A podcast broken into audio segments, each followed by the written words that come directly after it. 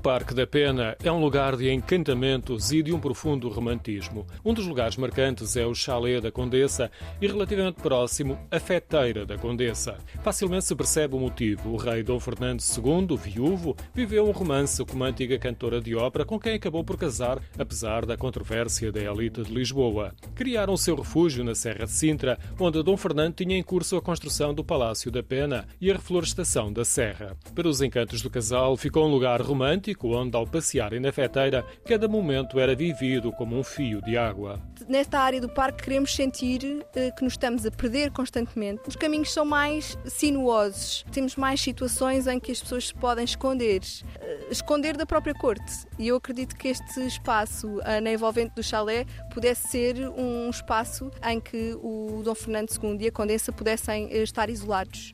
Elsie Isidro é arquiteta paisagística do Parque da Pena. Ela destacou-me dois fetos que cresceram mais do que é habitual. Encontram-se num labirinto de caminhos da Feteira da Condessa, próximo de uma ponte perdida no Arvoredo. Numa fase inicial da construção do parque, o Dom Fernando terá adquirido quatro exemplares de fetos arbóreos para experimentar a plantação no exterior. Isto era uma novidade no século XIX. Era comum cultivar fetos arbóreos e fetos de diversas espécies, mas mas sempre em estufas.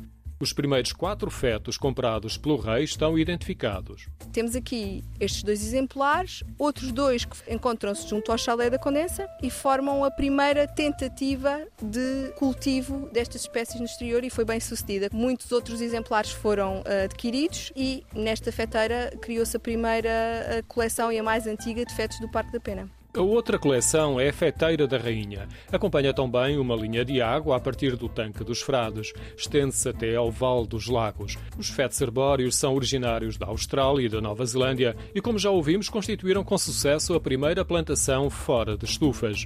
Elcio Isidro recomenda a primavera como a estação ideal para se descobrir a beleza das duas feteiras. Conseguimos aproveitar a floração ao longo do vale. Os fetos estão a abrulhar as novas folhas com as novas frontes, a abrir com um verde bastante brilhante e bastante interessante. Na feteira da Rainha, próximo do tanque dos Frades, não deixe de apreciar duas enormes sequoias que devem ser dos primeiros exemplares da reflorestação da serra em meados do século XIX.